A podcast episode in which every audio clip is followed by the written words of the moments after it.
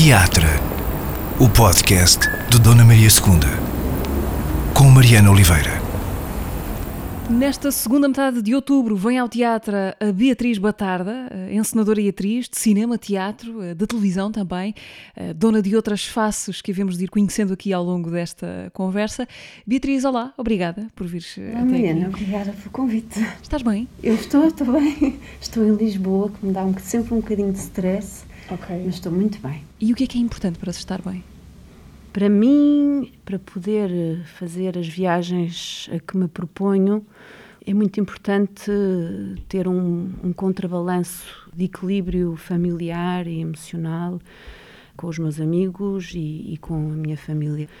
Não tinha, não tinha esse equilíbrio, mas desde que fui mãe, fui mãe pela primeira vez há 17 anos, tenho investido muito nessa, nesse rigor com que eu abordo o trabalho para poder separar bem as águas e manter algum equilíbrio físico e emocional. Estava a lembrar-me de uma cena maravilhosa da Sara, a série que tu protagonizaste para a televisão. Uh, logo no primeiro episódio, em que a Sara abandona a rodagem do filme, uh, farta daquilo tudo, uh, e a amiga Júlia, feita pela Rita Blanco, vai buscar-te de carro e depois de fumarem umas coisas, vamos duas no carro a ouvir e a cantar em altos berros o Pensando em Ti dos Gemini. Uh, e depois corta rapidamente para um momento melancólico em que a Sara chega à casa sozinha, de volta para os seus problemas.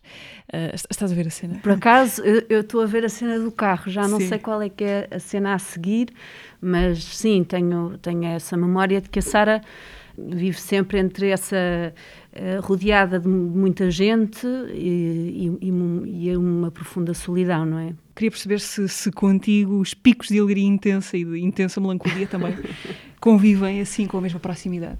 Um, na verdade, não.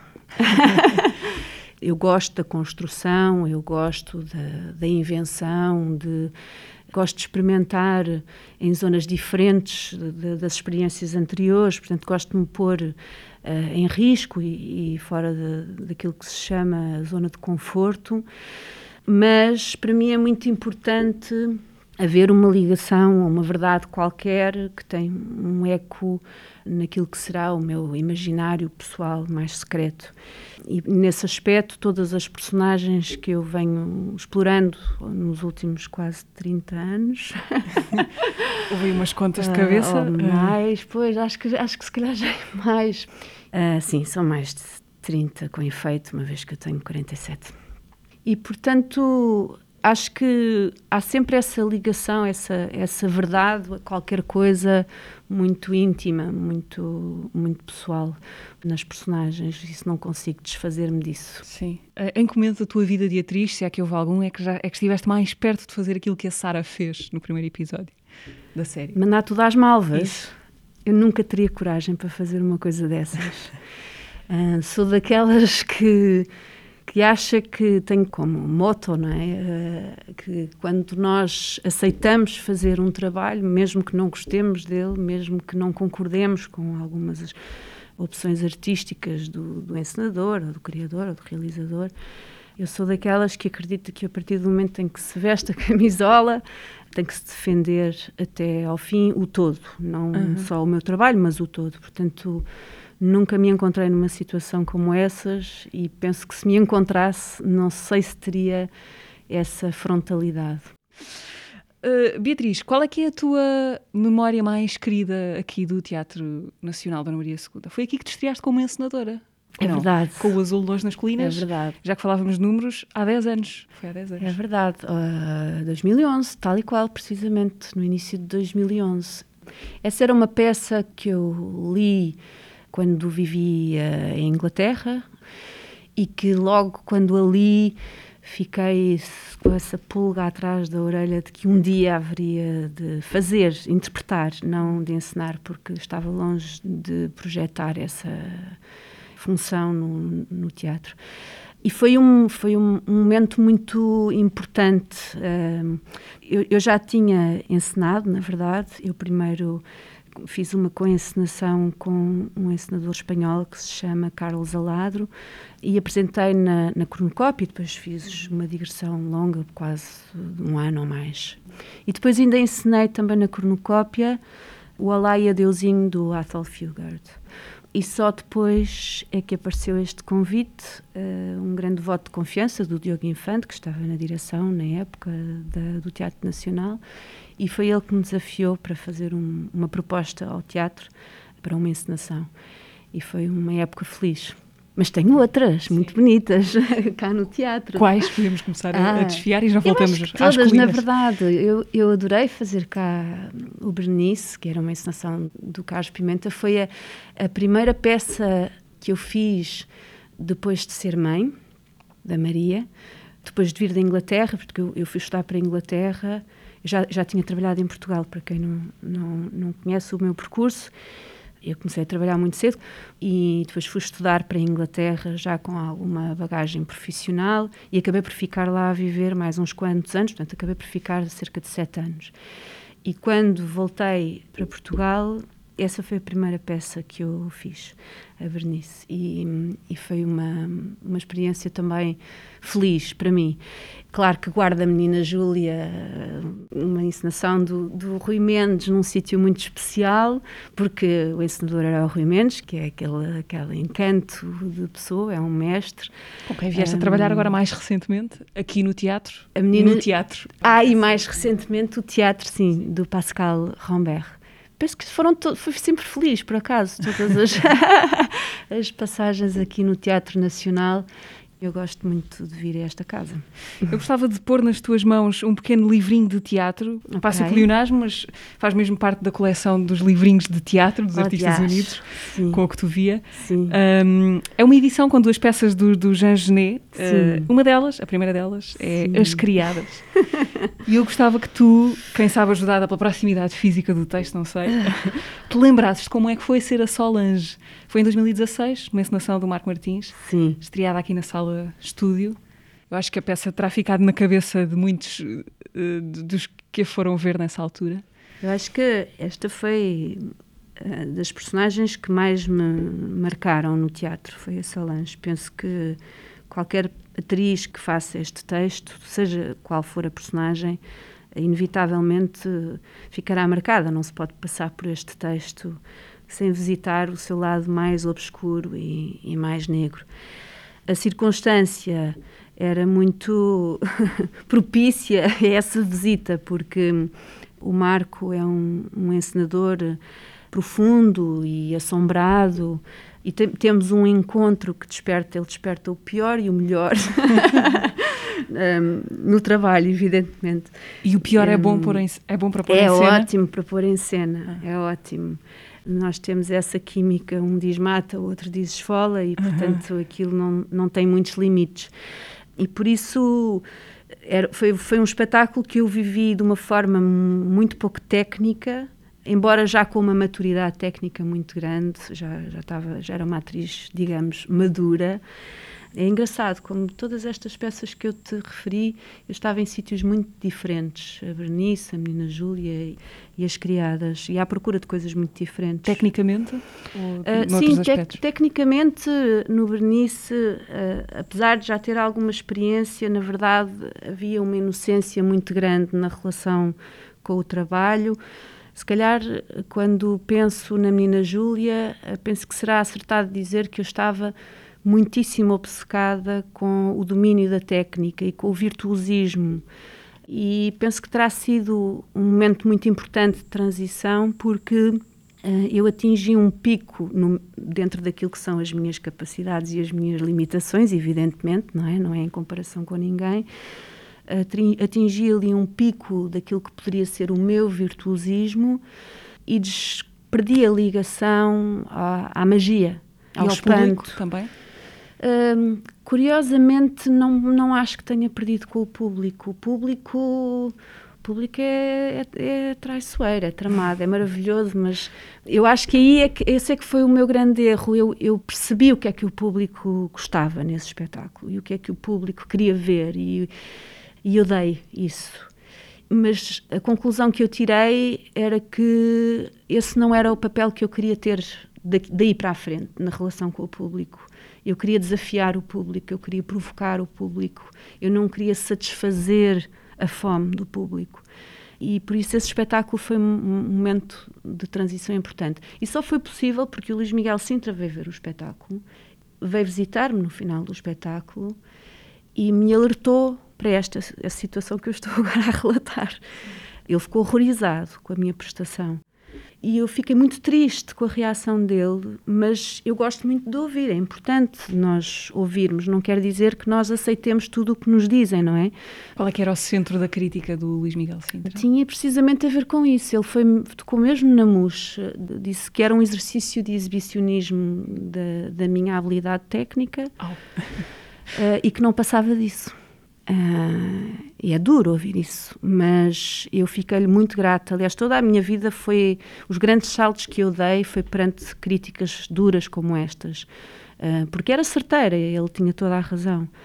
E portanto, quando eu chego às criadas, a procura já está noutro sítio, já, já está naquilo que o Jean Genet ele próprio defende, não é? Que é um diálogo só é diálogo se for provocador se for consensual, não é um diálogo, é um, é um eterno monólogo, não é? E eu encarei este espetáculo dessa forma, como uma, uma violentíssima provocação ao público e às atrizes com quem eu estava a trabalhar. Essa relação era muito especial. Eh, a peça era uma espécie de prova de esforço que tu e a Sara Carinhas, no caso. Também a Luísa Cruz também entrava, eh, Sim, mas as criadas eram, eram, eras tu e a Sara Carinhas era uma prova de esforço que vocês levavam naquela espécie de arena ou ringue de boxe muito exposto, muito descarnado, muito iluminado. Toda a gente via toda a gente, não é? Ninguém ali uhum. tinha direito ao seu escuro anonimato. Um... Eram todos cúmplices Sim. do crime, de um verdadeiro crime intelectual e emocional. Uh, e sim, era, era uma prova de esforço imensa, como tu estás a dizer, e bem. Eu tinha que dormir sempre antes de fazer o espetáculo tinha sempre que dormir 20 minutos antes de fazer, para poder aguentar fisicamente e, e intelectualmente a velocidade. Era muito atlético, sim. Dá, dá a ideia que tu e a Sara Carinhas. Uh, naquela viagem, uh, iam para um sítio qualquer muito longe e meio demencial. Era para onde essa viagem?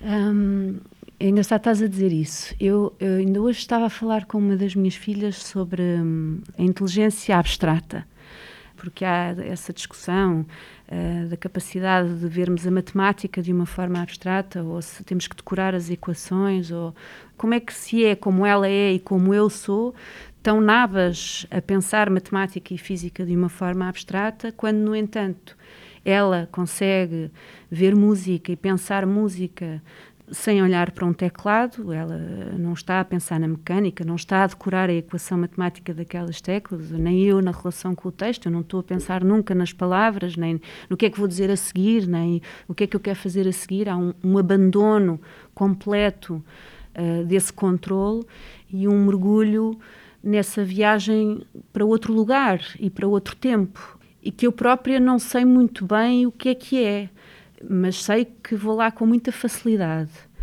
E nessa disciplina que nós falávamos no início da nossa conversa, a disciplina tem sido sempre para salvaguardar o bilhete de regresso, mais do que propriamente o, o bilhete de ida, porque eu, eu, eu, acho que tenho acesso a esse, a esse lugar.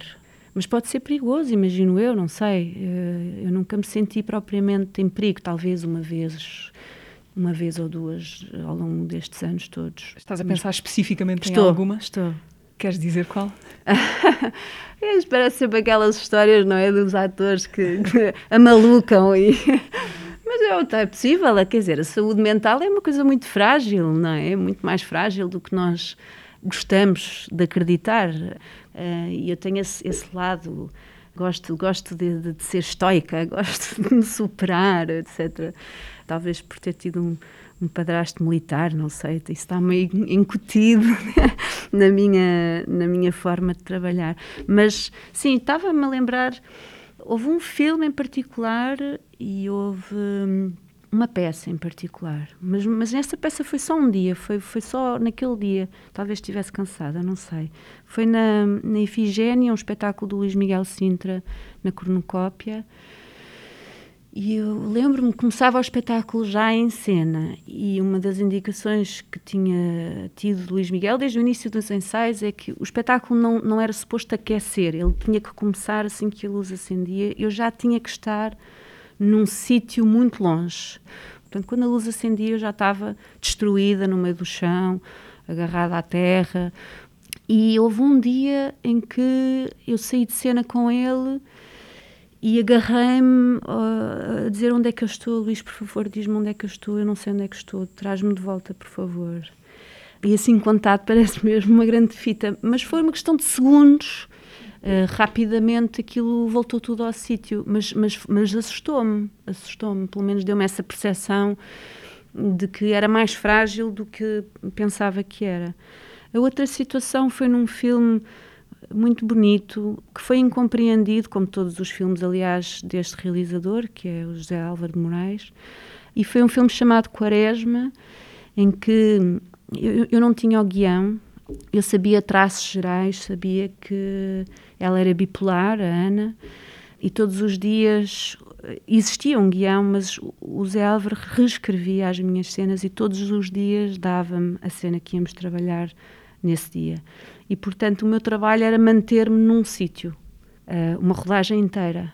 E isso foi correndo bem enquanto filmámos em Portugal, mas quando fomos para a Dinamarca, uma parte do filme passa-se na Dinamarca, era verão e não havia noite. E eu não dormi uma noite, não dormi duas, não dormi três e depois comecei a ter que beber muito café durante o dia para aguentar a rodagem. Para além de estar a fazer uma personagem que chorava uh, eh, 70% do tempo, uh, sempre em carne viva. E portanto, acho que ao fim de quatro dias ou cinco, eu perdi-me e perdi-me uh, seriamente e tive uma depressão a seguir. Quer dizer, acho que começou aí, né, na verdade. Por causa disso? Eu acho que sim, acho que eh, qualquer uh, psiquiatra explicará o que é que a falta de sono faz às pessoas, não é? Enlouquece as pessoas. E portanto eu tive 15 dias, estivemos cerca de 15 dias a filmar na Dinamarca e eu ao fim de 4, 5 dias já não estava bem e a partir daí foi, foi um descalabro pessoal. E depois, quando, quando acabei o filme, tive que, evidentemente, ser acompanhada, ser tratada e pronto, e essas coisas tratam-se. Mas sim, foi, foi uma, uma ótima lição. Foi uma ótima lição. Para pôr um limite ao teu envolvimento na. Pois eu não sei se, se para pôr o limite, mas para me dar uh, pelo menos um, uma alerta de que eu de facto sou. Na altura ainda achava que era imortal, não é? E que de facto sou frágil.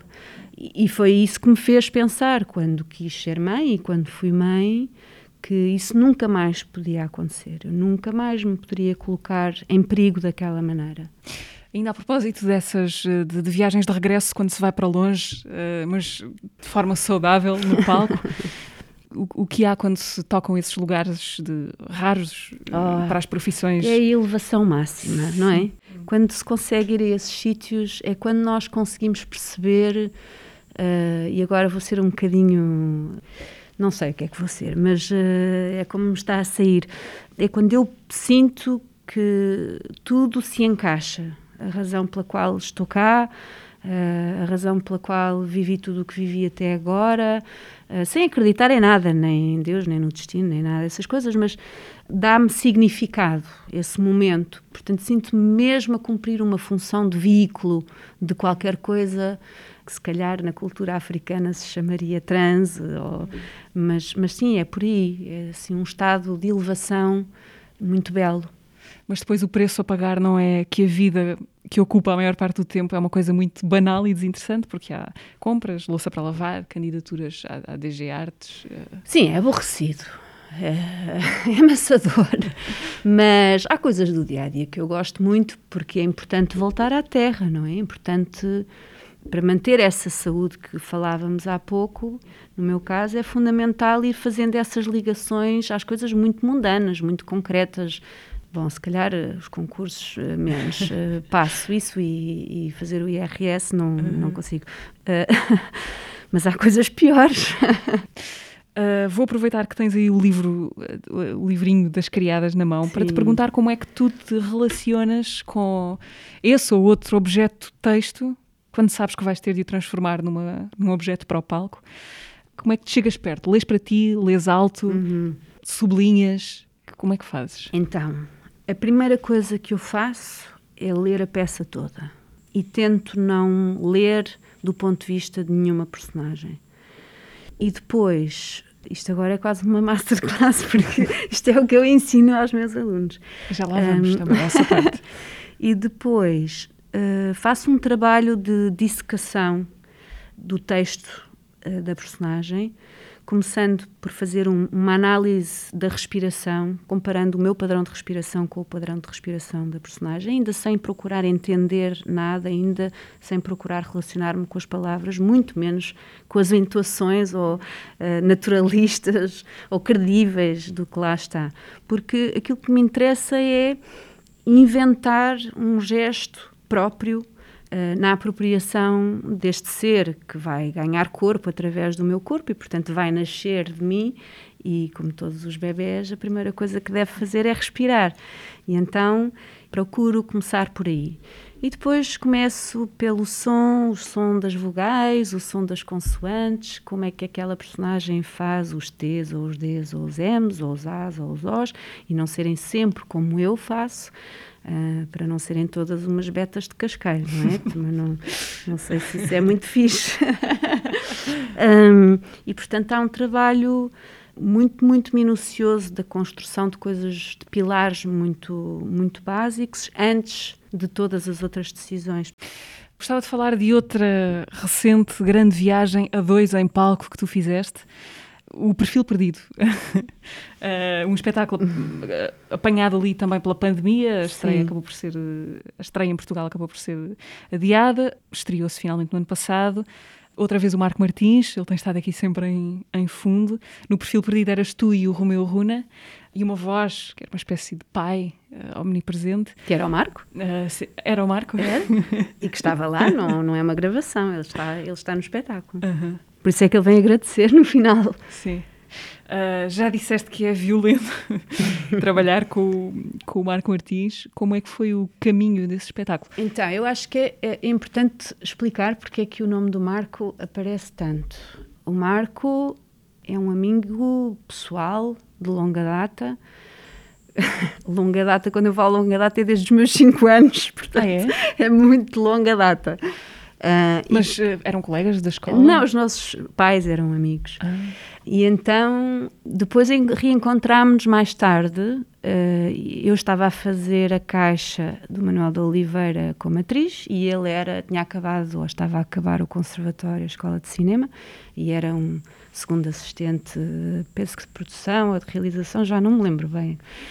E, portanto, eu acompanhei o arranque do Marco enquanto realizador Fiz o primeiro, a primeira longa do, do Marco, Alice, com o Nuno Lopes, e estive sempre presente também, sempre não, mas quase sempre nos filmes seguintes. Fiz o Como Desenhar o Círculo Perfeito, entrei também no São Jorge, uh, e agora recentemente fiz o Great Yarmouth, que ainda está em pós-produção.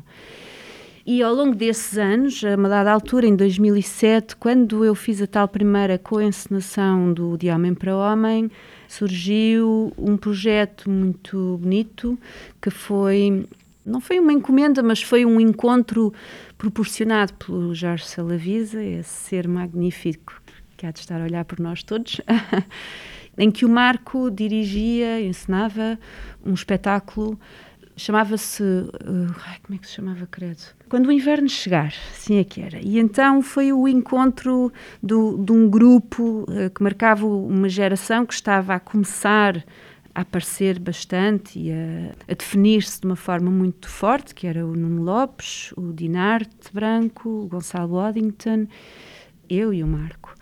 E juntou-se aquele grupo. Uh, o, o Peixoto também fez o texto de base e fizemos esse espetáculo. E daí nasceu, em 2007, um grupo, uma companhia, que não é uma companhia, porque hoje em dia não há companhias, mas é uma plataforma artística que se chama Arena Ensemble. E, portanto, fomos construindo esse, essa plataforma. E inicialmente a ideia era de que todos nós deste grupo iríamos fazer projetos nessa plataforma, depois não aconteceu assim e acabou por ser, até agora, ser ou o Marco ou eu a ensinar ou a criar dentro dessa, desse grupo que seria o Arena Ensemble. E, portanto, nós, desde esse ano, que trabalhamos de uma forma muito estreita, muito próxima. E acho que é justo dizer que crescemos muito enquanto artistas uh, juntos. Eu devo muito ao Marco, ele uh, conseguiu sempre levar-me mais longe, sem empurrar, é violento, mas não empurra, não penses? mas cativando, não é? E, portanto, eu estou-lhe muito, muito grata. Uh, foram uns anos magníficos até, até agora. Achas que consegues ir hum, mais longe como atriz quando a exigência vem de fora, um encenador, de outros atores, do que quando vem de ti própria? Hum, eu acho que sim. Acho que vou a outros sítios, ou seja, quando vem de mim própria, eu sou muito dura comigo própria, o que faz com que censure muitas coisas. Portanto, a, a, minha autocrítica vem ao de cima quando, quando estou a trabalhar sozinha de uma forma menos gerível, digamos assim, e também porque a minha cabeça, enfim, é limitada, não é? Quando me abrem janelas que eu não conheço, eu, como um viajante, vou querer ir explorar, vou querer ir à aventura e, portanto, vou efetivamente a sítios novos uh, e diria que mais longe, sim. Quando é que tens prazer a representar? É sempre ou não? Eu acho que só quando começa. O antes é horrível, mas uma vez começando é ótimo. O pós também não é muito bom. Porquê? Mesmo quando corre bem? Uh, para mim nunca corre bem. Ah, é? Mariana, não, não pode. Temos de estar sempre insatisfeitos, não pode ser. Há sempre qualquer coisa que está aquém da beleza que nós podemos oferecer eh, aos outros.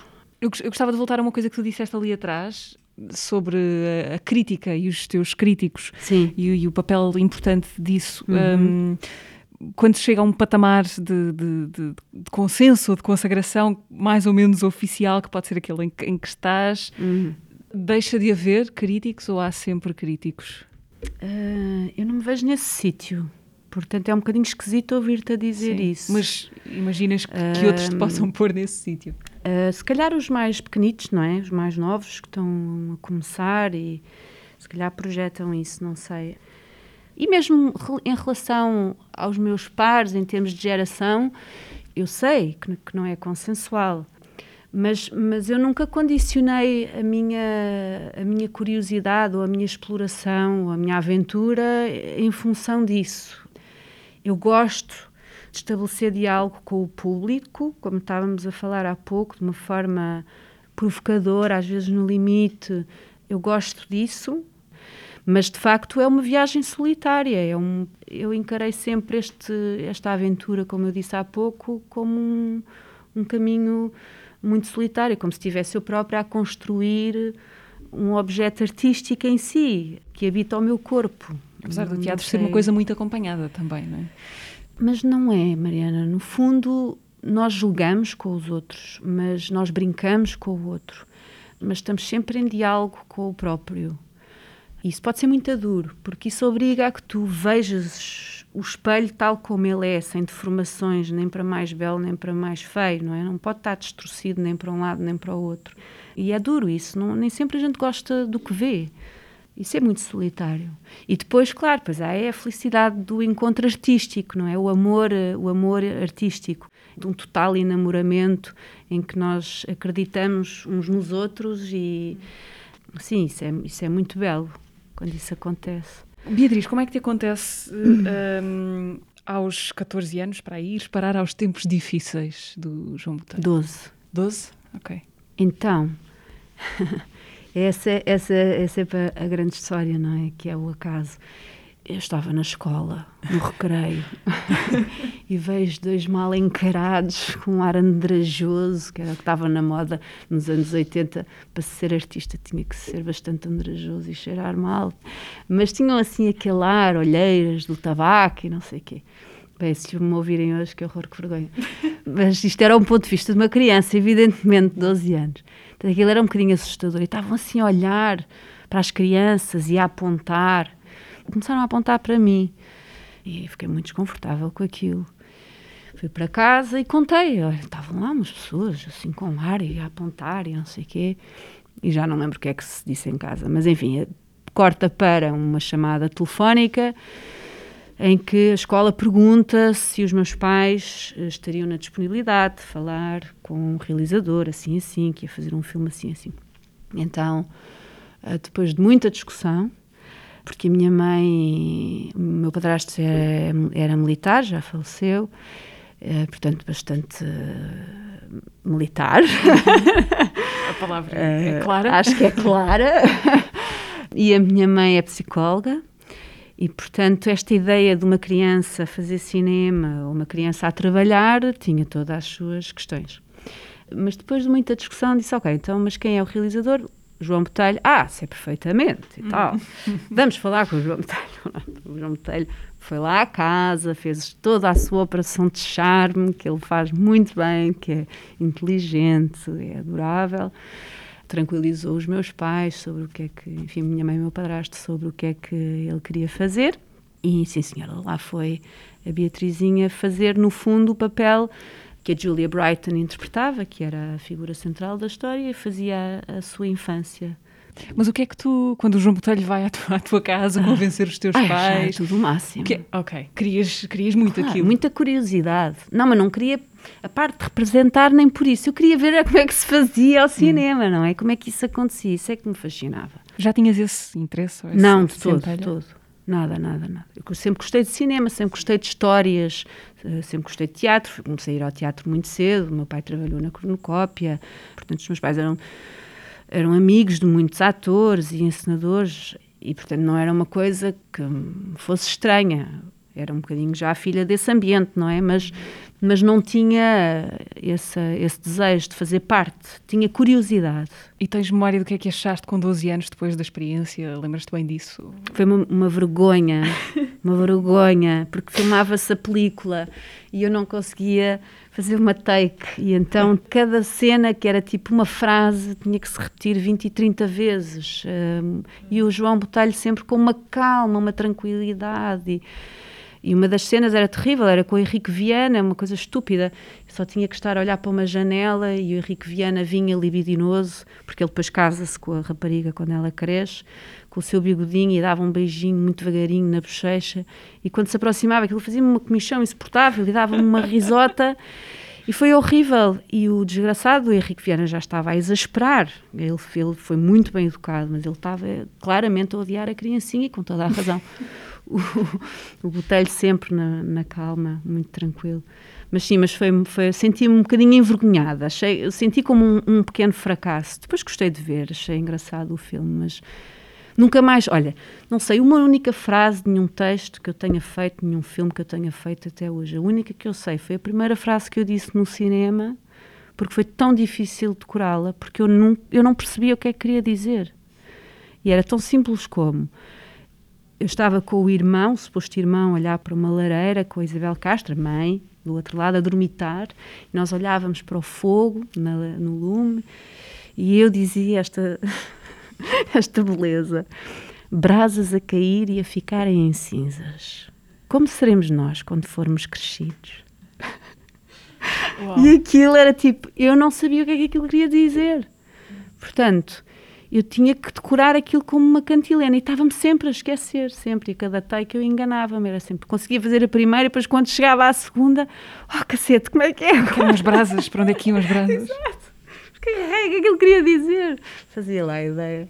Uau, lembras-te da primeira frase do teu primeiro filme? Um, saltando uns anos mais para a frente, aos 23, já depois de teres feito muita coisa cá, em teatro e cinema, vais para Londres, mas nessa altura em que partes para Londres, estás a estudar design em Lisboa. Sim. O que é que pensavas do teu futuro nessa altura? Eu sempre gostei das artes. Para mim era claro que seria por aí, embora fantasiasse numa, numa idade mais terna que havia de ser veterinária, mas muito rapidamente percebi que seria mais pelas artes. Agora, as artes é, uma, é muito abrangente, não é? São as visuais, são performáticas, enfim, é muito, é muito lato. E, bom, obedecendo à, à tradição familiar, uma vez que o meu pai era pintor, eu, eu meti na cabeça que havia de ir para a pintura mas depois não, não entrei na faculdade, não entrei em Belas Artes. Falhei redondamente o exame de geometria descritiva e o meu exame de desenho à vista, não, a nota era boa, mas não chegava para entrar. O meu pai também rapidamente me explicou que não era por ali. Foi duro ouvir isso ou não? Ou não tinhas grande expectativa sobre Eu ti? acho que ainda hoje é duro e de certa maneira o perfil perdido vai buscar isso, não é? ajudou-me, é um espetáculo que me ajudou a apaziguar um bocadinho essa minha relação com a pintura. Não está resolvida. Eu pinto às escondidas, eu pinto secretamente, eu pinto pouco, mas, mas sempre uma coisa muito, muito secreta. Não sei se, se alguma vez terei, terei essa liberdade de, de investir de corpo e alma como se calhar faço no teatro e no cinema, ao ponto de, de, querer partilhar. Mas foi assim que eu fui parar ao design, por. por uh, Exclusão de partes. Sim, pronto, olha, vá, vais para ali. Também tens um, um, tio que é, que é decorador de interiores e cenógrafo e figurinista, que era o Luciano Donac, que fez, trabalhou neste teatro uh, muitos anos, uh, no tempo da, da Amélia Rei Colasso. E, portanto, fui, apontei para ali, pronto, um bocadinho às cegas. E graças a Deus, ou seja lá quem for, fui salva pelo Manuel de Oliveira, no caminho, e depois pelo Luís Miguel Sintra. E foi aí, sem acabar esse curso, que percebi que gostava muito e que se calhar deveria fazer qualquer coisa que tornasse o trabalho mais sério, não ser só mais uma estrela cadente como havia algumas, agora há muitas, mas na altura já havia algumas, não é? Porque alguém me perguntou: tu queres ser atriz agora ou queres ser atriz quando tiveres 60 anos? Aliás, eu até sei quem é que me fez essa pergunta. Foi o Helder Macedo, que era amigo, é amigo do meu pai. Um, Helder Macedo, professor, professor de escritor, sim, sim, de literatura. E aquela pergunta foi, como bom professor que ele é, não é? Fez a pergunta-chave. E aquilo ficou, ficou a abobrar. E eu acho que a minha vontade de querer ir estudar eh, para fora passou por aí, passou por aí. Essa e a crítica do João Carneiro também foi muito importante. O João Carneiro, para mim, escrevia para o Expresso, numa época em que se fazia crítica de teatro, não é? Isso acabou. No Conto de Inverno, do William Shakespeare, a encenação do Luís Miguel Sintra, no, no Teatro da Trindade, em que o, o João escrevia a meu respeito enfim, qualquer coisa na ordem do. Passeava muito bem o vestido da Cristina Reis, que era de facto lindo, mas que era de uma inépcia total. E era verdade, era absoluta verdade. Mas como eu também sou um animal que, que precisa de ser espicaçado, sou orgulhosa, não é? Naturalmente. Estas duas frases fizeram-me mudar o rumo completamente e, e defini-me, de repente. E, e, encontrei o meu elemento, acho que, acho que sim. E fiquei uma pessoa mais feliz, apesar de tudo. A tua ida para Londres, de certa maneira, é um regresso, não é? Porque nasceste em Londres sim, em 74. Mas logo a seguir aconteceu o 25 de Abril. Nasceste em Abril de 74? Sim, sim. E os meus pais acharam que... Os teus pais estavam lá a viver na altura? Estavam. Não eram, não eram muito bem-vindos. E então ficaram cheios de esperança no, e quiseram fazer parte dessa construção do novo país e voltaram. Quanto tempo ficaste depois na tua temporada em Inglaterra? Uns sete anos. Sete anos? Sim. Podias ter ficado, não é? Já tinhas lá trabalho, estava a correr bem. Isso é verdade, mas apaixonei-me por um homem que não queria viver em Inglaterra. Eu própria também já estava um bocadinho cansada de, de Inglaterra. De assim. não ver sol? Ah, sim, acho que, acho que não, é, não é desajustado falar do sol, mas eu tinha uma sensação quando vivia em Inglaterra, o que me dividia era a alegria de saber que podia uh, explorar o meu percurso em muitas direções, mas ao mesmo tempo viver numa grande cidade como Londres dava-me a sensação de que tudo era areia a fugir-me pelos dedos. Isso dava-me uma enorme ansiedade. E depois conheci ou reencontrei o Bernardo, que não era uma pessoa nova na minha vida, era uma pessoa que já tinha cruzado a minha vida mais cedo, mas que voltou a cruzar. E, e o amor tem essas coisas. E como ele também era um artista do mundo, era só a questão de escolher a nossa base. E a base foi Portugal. E durante muito tempo eu ainda trabalhei em Inglaterra, mas a viver em Portugal. As coisas só começaram a reduzir quando eu fui mãe e onde eu cortei praticamente com quase todas as propostas vindas de fora foi quando eh, perdemos o Bernardo. A partir daí, as minhas filhas mais velhas passaram a ser eh, a minha prioridade absoluta, não é? Portanto, quer dizer, já eram, mas uh, essas aspirações ou, desapareceram, perdi completamente o interesse. Uma das coisas que tem ocupado este ano um, tem sido justamente as comemorações do aniversário 50 do Bernardo Sassetti, uhum. atrasado um ano por causa da, da pandemia. Aconteceram várias coisas, várias edições, entre elas o lançamento de um álbum uh, da Menina do Mar. Uh, tens aí? não podemos ouvir, porque não, o CD não toca. Só para ver, porque eu acho que o objeto também é bonito. -huh. Era uma das minhas sugestões, não, não por mim, embora hum. pareça que estou a vender o meu próprio trabalho, mas na verdade é porque eu acho que de facto para já é um texto magnífico, não é? Este texto da hum. Sofia. Depois porque acho que a música era muito, foi muito feliz a composição do, do Bernardo. E depois é porque eu gosto muito do objeto, acho que os desenhos que a Maria, a sobrinha do Bernardo, que é artista plástica, a Maria Sassetti, fez, são muito felizes também. Uh, e fiquei muito contente com o disco. Estou, acho, estou muito orgulhosa de fazer parte desse projeto, ter feito na altura, mas de estar uh, assim materializado nesse, nesse álbumzinho. Devo dizer que as, as crianças a quem eu dei gostam muito de, de estar à procura das palavras no, no, livro e de estar a ouvir a história ao mesmo tempo. E, e isso parece que lhes dá outro alento para agarrar no, no livro. Habituámos-los a a manusear o iPad e a consultar as coisas todas virtualmente, mas quando eles são confrontados com o objeto, eles sonham de uma maneira diferente. Uh, Beatriz, gostava de falar de uma parte ainda, um, de uma parte importante, mas uh, talvez menos pública da tua vida, daquilo que fazes, que é dar aulas. Um, sabes mais sobre o teu ofício desde que tens de o explicar a outros? Isso é muito bem perguntado. Olha, eu acho que não, para dizer a verdade. Uh, acho que seria desonesto se te dissesse o contrário. Eu acho que não, acho que não sei mais. Acho que. Bof. Para já acho que tenho que deixar de dar aulas. É? é. Porquê? Ai, dar aulas é uma coisa muito complicada. É muito. abre em mim muitos conflitos. Tantos que a minha próxima criação é sobre isso. Vou apresentar em 2023 uma trilogia, será no São Luís, e será precisamente uh, à roda destas inquietações que estes uh, eh, 16 anos de, na docência do teatro vêm nascendo e vêm crescendo e para as quais eu não encontro resposta. Uh, e isso aflige-me tenho muitos conflitos interiores com a forma como o sistema de ensino nas artes está construído, a forma como a avaliação é feita, o que é que nós escolhemos passar para os preparar para o, aquilo que agora se chama mercado, porque é tudo novo, não é? Quer dizer, a realidade é muito diferente. Uh, uh, e então, nos últimos 10 anos, e então, desde a crise da Troika, enfim, é toda um, uma transformação e eu sinto que o sistema não está a acompanhar. É evidente que eu acho que isso acontece no ensino em geral, mas, mas no ensino das artes é uma coisa com a qual eu, eu vivo diariamente e, portanto, bate-me mais, não é? Aflige-me mais.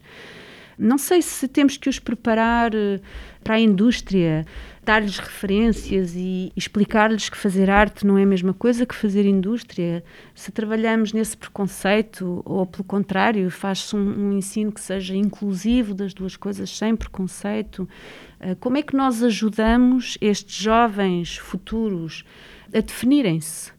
Porque não é fácil, é mesmo muito difícil numa sociedade que é capitalista, que é consumista, conseguir defender a arte uh, sem sentir que de alguma maneira estou a traí-los.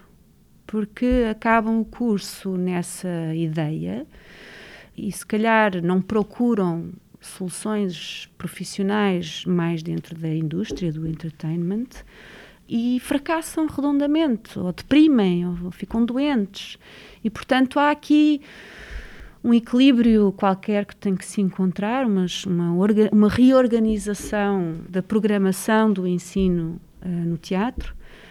Estamos num momento de, de, indefinição e de muita confusão que cria uh, preconceito de parte a parte e não é um espírito muito inclusivo porque ainda não se conseguiu definir quais é que são quais é que são os critérios afinal e, portanto, isso, isso, isso é um problema para mim. Dito okay. isto, eu adoro estar com malta jovem, claro. Esperamos para conhecer as tuas uh, conclusões ou inquietações em 2023. Não há conclusões. Inquietações, pronto. Um, vamos parar um minuto para reviver a conversa que tivemos aqui no podcast. No episódio passado, com o Miguel Fragata. Uh, falámos, entre outros assuntos, do Pranto de Maria Parda, que podem ver em cena aqui na sala estúdio do Teatro Nacional até 5 de, 5 de novembro. O projeto nasceu de um desafio. O meu primeiro instinto foi uh, dizer que não, recusar, porque a minha relação com Gil Vicente é, é péssima. Eu acho que sempre pensei que gostava de encenar, gostava de ter um ponto de vista, ter um olhar e ter coisas a dizer. A primeira experiência que tive foi na escola alemã a fazer uh, de panqueca.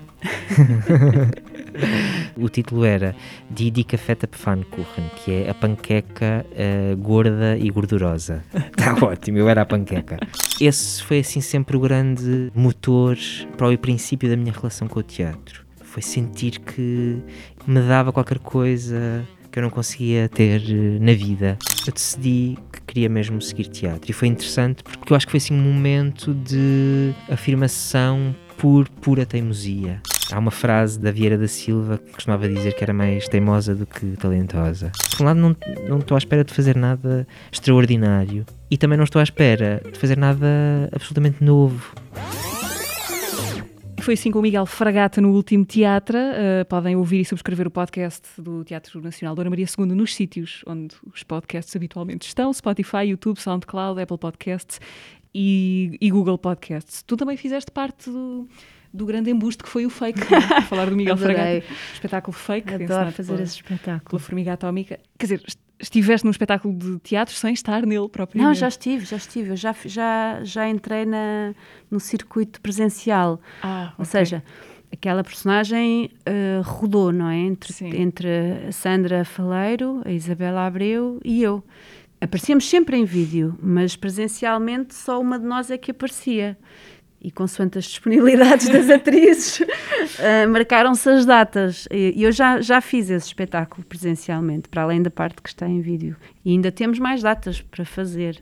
Beatriz, queria eh, perguntar-te por uma sugestão. Já falaste da Menina do Mar. Uh, não sei se queres dizer mais alguma coisa sobre o que viste, Olha, leste ou viste ou nada disto. Uh, já que estamos numa de revisitação, acho que e já que eu sou uma senhora da teatra, não é? Uma senhora da teatra clássica, o que é que tu disseste de, de consensual? Foi isso que tu disseste? Uh, quer dizer, eu disse, dizendo outras opiniões, claro. transmitindo outras Então, cumprindo esse papel, eu gostava de sugerir uma revisitação ao Macbeth, passando em seguida à leitura, ou ao contrário, enfim, a ordem cada um escolherá, por dois, duas adaptações para cinema uma em que o Macbeth é interpretado por Michael Fassbender e a outra mais recente num filme do Cohen. Portanto, uma, uma interpretação do Michael Fassbender e a outra do Denzel Washington.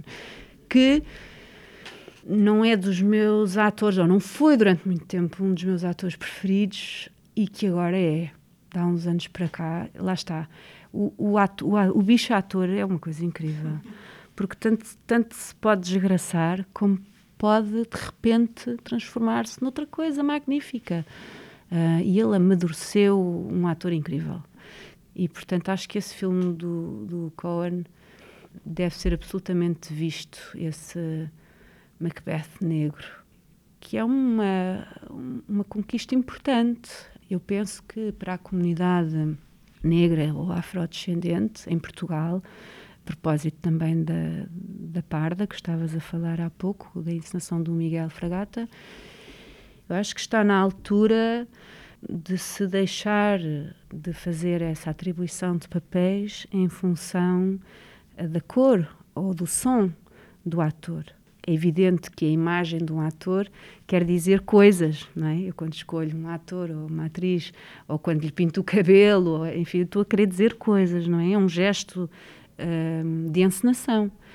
E acho que essa, essa liberdade, até por parte, principalmente por parte dos encenadores, de poderem procurar atores negros uh, para fazer papéis que estão instituídos como sendo papéis do banco, é um passo que se deve dar imediatamente e sem medo.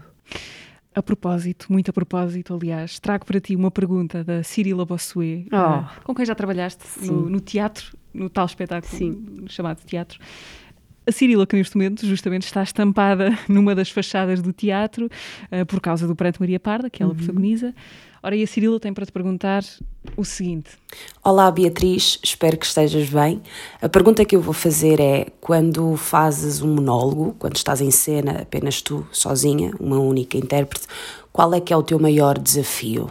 Em que é que te inspiras? E em que é que pensas? E em que é que te agarras? Um beijinho muito grande para ti e até já. Uhum. Viagens solitárias. É, eu penso que, bom, a primeira, a primeira preocupação é, é criar um estado de foco uh, imperturbável para nunca perder o fio à meada, para reduzir ao máximo o chamado bluff, não é? O momento em que o ator se perde e está ali um bocadinho aos papéis, às vezes denuncia-se, outras vezes disfarça bem, e eu acho que esses momentos não, não podem acontecer. Portanto, esse é, esse é o meu grande objetivo. Quando fiz o De Homem para Homem, que eram uma hora e cinquenta em palco, ou, ou no, no, caso do teatro, tinha um algo importante também nessa peça que durava 45 minutos ou 40 minutos, já não lembro, era uma, uma larvidade. Essa era, sempre foi a minha, a minha grande preocupação como atriz. Depois, a fé que eu tenho na personagem é inabalável. E, portanto, eu acredito verdadeiramente que ela me vai salvar. Uh, se eu acreditar nela, ela, ela vai me conduzir. Não, não preciso ter medo de achar que ela não existe ou que ela não é tangível. Ela existe. A partir do momento em que eu acredito nela, ela existe. E, portanto, quando, a partir do momento em que eu entro em palco, ponho ali a fé toda nela e havemos de chegar a qualquer tu. lado. Sim. Uh, Beatriz, queres ser atriz agora ou quando tiveres 60 anos? Tenho quase 60 anos, bolas de Mariana. A pergunta agora é se eu aos 80 ainda vou querer andar nisto. Eu acho que até aos 60 ainda vou. Até aos 60 acho que ainda vou. Uh, se calhar cada vez menos. Gostava de fazer outras coisas. Gostava de cuidar das pessoas, uh, de pessoas que são profissionais atléticos, não é? Como eu, enfim, ou seja, de teatro ou de cinema ou da dança. Pessoas que, por um lado, têm a felicidade de estar a produzir muito, porque se está a produzir muito e está-se a incentivar muito a criação com, com residências e, e, e apoios e estas novas gerações, mas não há muito espaço para mostrar e, portanto, as, as coisas ficam pouco tempo, o que faz com que um ano de um ator ou de um bailarino acaba por ser estás a fazer um malabarismo de quatro espetáculos por ano, em que estás um fim de semana um, fim de semana outro, e estás nisto, não é? E isto é esgotante, é esgotante fisicamente, intelectualmente, emocionalmente, uh, na relação com os nossos pilares, com a nossa família. Com a casa, com o espaço, com as coisas, todas essas coisas que nos enraizam, não é? Que nos trazem de novo à normalidade naquilo que nós entendemos que é a realidade, não é? E eu gostava de, de se calhar, um bocadinho tirar partido daquilo que, que foi a minha própria vivência, aos poucos poder ajudar essas pessoas, cuidar dessas pessoas e não tanto. e, e estar menos só. Acho que é sobre isso também, estar menos só nessa viagem. Uh, já estou um bocado farta de maturar, de me ouvir, essas, essas coisas. Portanto, sim, vou pensar que se calhar até aos 60 ainda vou, mas não sei se vou muito mais. Acho que ainda falta, deixa-me dar a minha perspectiva, ainda falta um bocadinho. Beatriz, muito obrigada. Por obrigada, Mariana. Damos por encerrado o mês de outubro no Teatro, hoje com a Beatriz Batarda. O podcast do Teatro Nacional da Maria II pode ser ouvido e subscrito no YouTube, SoundCloud, Spotify, Apple Podcasts e Google Podcasts. E vemo-nos daqui a, daqui a 15 dias para outra conversa. Obrigada. Nice.